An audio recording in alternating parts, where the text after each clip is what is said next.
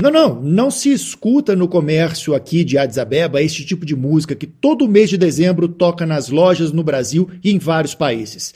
Também não se vê em vias públicas e shoppings decoração especial, vermelha e verde, nem luzes coloridas. Papai Noel aqui na Etiópia definitivamente não existe, nem se fala nele. Este é um país onde a maioria da população é cristã ortodoxa e os etíopes celebram o nascimento de Jesus Cristo no dia 7 de janeiro. A brasileira Rafaela de Castro Carvalho é casada com um etíope há 10 anos, tempo mais do que suficiente para explicar para a gente como se celebra o Natal por aqui. Para começar, que não há troca de presentes ou a ideia de Papai Noel, né? O Natal etíope ele realmente ele é focado no nascimento de, Jesus e na reunião, assim, na união da família.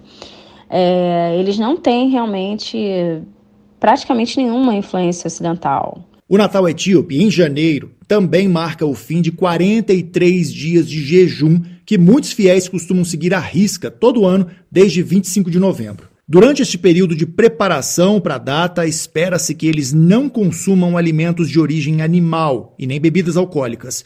Há quem faça apenas uma refeição por dia. Agora, quando a gente fala dessas tradições, vale lembrar que alguns, principalmente os mais jovens, costumam ser mais flexíveis.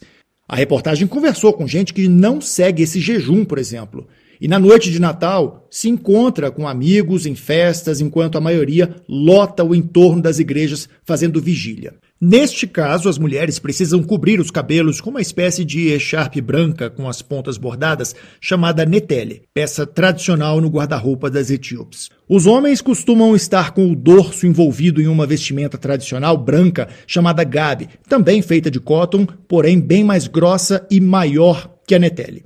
Morando na Etiópia há quatro anos, a professora brasileira Eliene Nogueira já presenciou essas cerimônias em locais públicos. Geralmente não são dentro das igrejas, porque não tem espaço para, para todo mundo e também porque é comum aqui eles celebrarem em frente, né? E, e fechando as ruas e tudo. Então, em frente às igrejas são distribuídas velas e aí as, eles acendem as velas para comemorar como se fosse a estrela de Belém.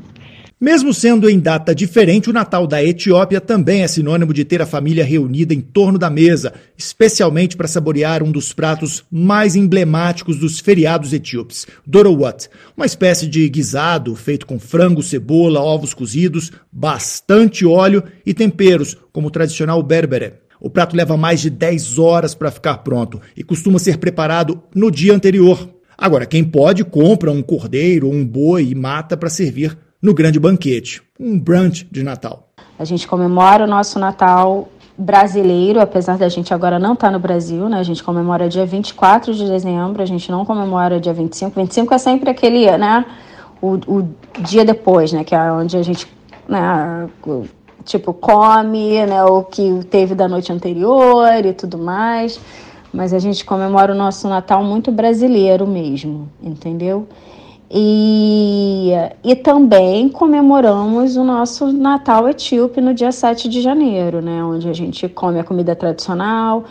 Eu, minhas filhas, meu marido vestimos as roupas tradicionais etíopes, né? Já fiz, na verdade, grandes festas de Natal aí, entendeu? É, com vários estrangeiros, brasileiros também né? E claro, amigos etíopes também que a gente convida, né? Que acabam se unindo. Então, aprenderam um pouco, né, de como a gente comemora. Eles acham sempre tudo bem diferente. Para eles é, é, muito legal, né? Ah, e a Rafaela lembrou de um detalhe em comum com o Natal brasileiro. A única realmente semelhança que tem entre o Natal etíope e o brasileiro é que algumas famílias, né, que têm acesso, eles gostam de comer panetone, né? Eu acho que essa pequena influência italiana, né, que teve aí. A Etiópia é considerado o único país da África que não foi colonizado, apesar de ter sido ocupado por tropas italianas durante cinco anos. Bom, o Réveillon etíope também não é celebrado na mesma data que no Brasil e em quase todo o planeta.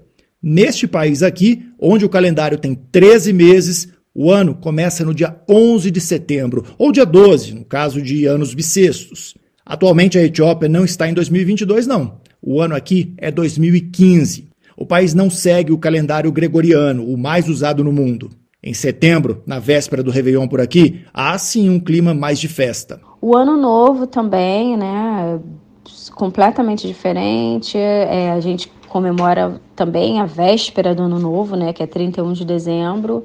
E aí na Etiópia é um dia como outro qualquer. Se cair durante a semana, então, realmente você, assim, não, você não vê nenhuma movimentação, não tem aquele sentimento de é o fim de ano, é o fim do ano que está se aproximando. Não existe isso, né? As ruas costumam ficar enfeitadas com as cores amarela e marrom, uma referência à Adeabeba, flor endêmica que só se colhe naquela época do ano. E tem muitas festas em Addis Abeba, que é onde ficam a sede da União Africana, dezenas de embaixadas e organizações internacionais. Por isso, há muitos estrangeiros vivendo em uma das mais importantes capitais africanas. Se você morar aqui na Etiópia, você vai ter a oportunidade de comemorar o Natal e o Ano Novo duas vezes no ano. No ano. A maioria desses estrangeiros está se preparando para viajar em breve. Só que hoje em dia tem até festa sendo organizada no dia 31 de dezembro por aqui também. Muitos lugares, né, acho que com essa influência mais, né, do ocidente, tem muitas, tem festas, claro, tem muitas festas, muitos hotéis, muitos muitos bares, né? Eles fazem uma festa no dia 31 de dezembro, mas no dia seguinte todo mundo tem que estar no trabalho, é um dia normal, como outro qualquer.